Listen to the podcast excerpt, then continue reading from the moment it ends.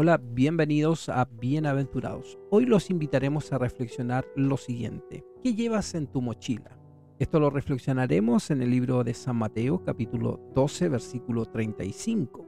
Antes de continuar con la reflexión del día de hoy, si al final del capítulo es de edificación para tu vida, si ha sido edificante escuchar una reflexión sobre la palabra de Dios, los invito a que puedan compartir el podcast, así hacemos crecer esta linda comunidad que es llamada Bienaventurados. Comenzamos. ¿Qué llevas en tu mochila? Vamos a reflexionar en el libro de San Mateo, capítulo 12, versículo 35, en el cual dice lo siguiente. El hombre bueno del buen tesoro del corazón saca cosas buenas y el hombre malo del mal tesoro saca malas cosas.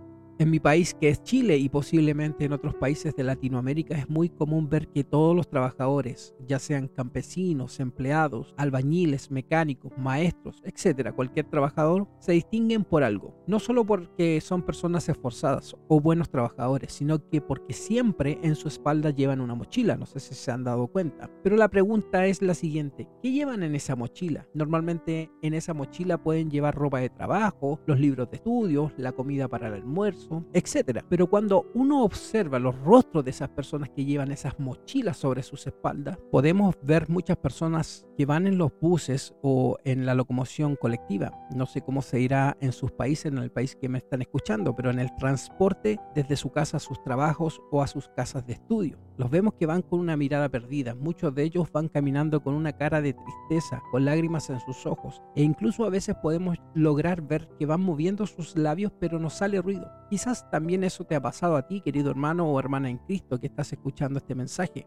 Es por eso que este día vamos a comparar nuestras vidas, nuestro corazón, con esa mochila que la gran mayoría de los trabajadores llevan puesta en sus espaldas. Y nos vamos a hacer una pregunta. ¿Qué llevo ahí? ¿Qué voy cargando en mi interior? ¿Habrá cosas buenas y agradables a Dios o habrá cosas malas que no son agradables para Él y que afectan nuestra vida? Vamos a tratar de responder a la luz de la palabra, pero primeramente respondamos una pregunta más muy importante. ¿Qué llevas en tu mochila de la vida? ¿Qué es lo que vas cargando en tu corazón? ¿Tristeza por la situación que estás viviendo, por los problemas de tu vida? ¿Frustración porque las cosas no han salido como tú pensabas o como tú querías? Quizás te sientes frustrado por las oportunidades perdidas o por las cosas que no hiciste en la vida. ¿Desesperanza porque posiblemente piensas que las situaciones que estás viviendo en tu familia o en tu matrimonio con tus hijos, con tus finanzas, ya no se pueden cambiar o arreglar. ¿Estás cargando desánimo en tu corazón? Porque piensas o te han dicho que ya no vale la pena seguir luchando por las cosas que anhelas porque de todas formas no las vas a poder conseguir. ¿Qué tenemos que hacer para poder cambiar esas actitudes, para poder vaciar esa mochila del corazón de todo aquello que no nos permite experimentar el amor y el poder de Dios en nuestras vidas? Tenemos que traer a Jesús nuestras cargas. Leamos lo que dice en San Mateo capítulo 11, versículo 28. Venid a mí todos los que estéis trabajados y cargados, y yo os haré descansar.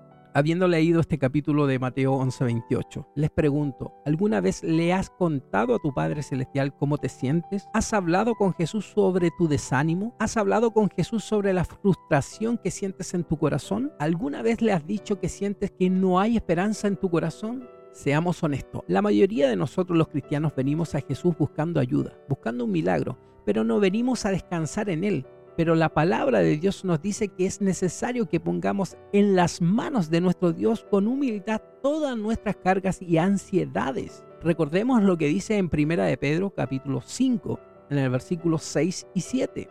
Humillaos pues bajo la poderosa mano de Dios para que Él os exalte cuando fuere tiempo echando toda vuestra ansiedad sobre Él, porque Él tiene cuidado de vosotros. Lo que acabo de leer está en Reina Valera 1960, se los voy a leer de la traducción lenguaje actual.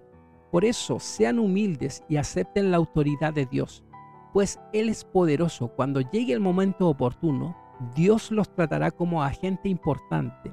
Así que pongan sus preocupaciones en las manos de Dios, pues Él tiene el cuidado de ustedes. Es muy importante recordar la palabra que hemos leído en Primera de Pedro capítulo 5, 6 y 7, porque cuando vaciamos la mochila de nuestro corazón en las manos del Señor y le entregamos a Él todo lo que nos está afectando, es entonces que podemos llenarnos de todo lo bueno que el Señor quiere darnos para nuestras vidas. ¿De qué tenemos que llenar la mochila de nuestro corazón para comenzar y terminar en victoria este nuevo año? Tenemos que llenarnos de esperanza, así como lo dice en Romanos capítulo 15, versículo 3. Y el Dios de esperanza os llene de todo gozo y paz en él creer, para que abundéis en esperanza por el poder del Espíritu Santo.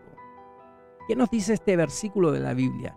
Tenemos que tener esperanza porque nuestro Dios es un Dios de esperanza y nuestra esperanza no está puesta en lo que tenemos, sino en lo que creemos. Y la palabra de Dios nos dice que al que cree, todo le es posible seguimos viendo de qué debemos llenar esta mochila para empezar y terminar en victoria este nuevo año. Tenemos que llenarnos de ánimo. En el libro de Job, capítulo 19, versículo 25, nos dice lo siguiente. Yo sé que mi redentor vive y al fin se levantará sobre el polvo. Lo que leemos entonces en este versículo del libro de Job es que tenemos un redentor que está vivo. Aunque nosotros desfallezcamos, Él nos ayudará, Él nos levantará, Él nos dará su victoria. Y estamos llegando al final de la reflexión del día de hoy.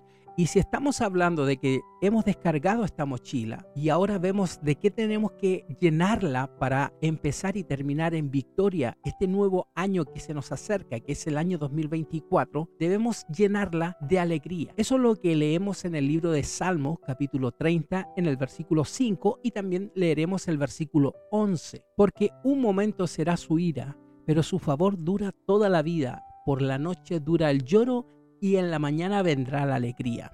Y para terminar leemos el Salmo 30 en su versículo 11. Has cambiado mi lamento en baile, desataste mi silicio y me ceñiste de alegría. Ahora lo leeré de la traducción lenguaje actual. Tú cambiaste mi tristeza y la convertiste en baile. Me quitaste la ropa de luto y me pusiste ropa de fiesta. Es por eso que hoy día les decimos, Dios cambiará tus problemas en bendiciones y tu tristeza en alegría. Esto fue bienaventurados.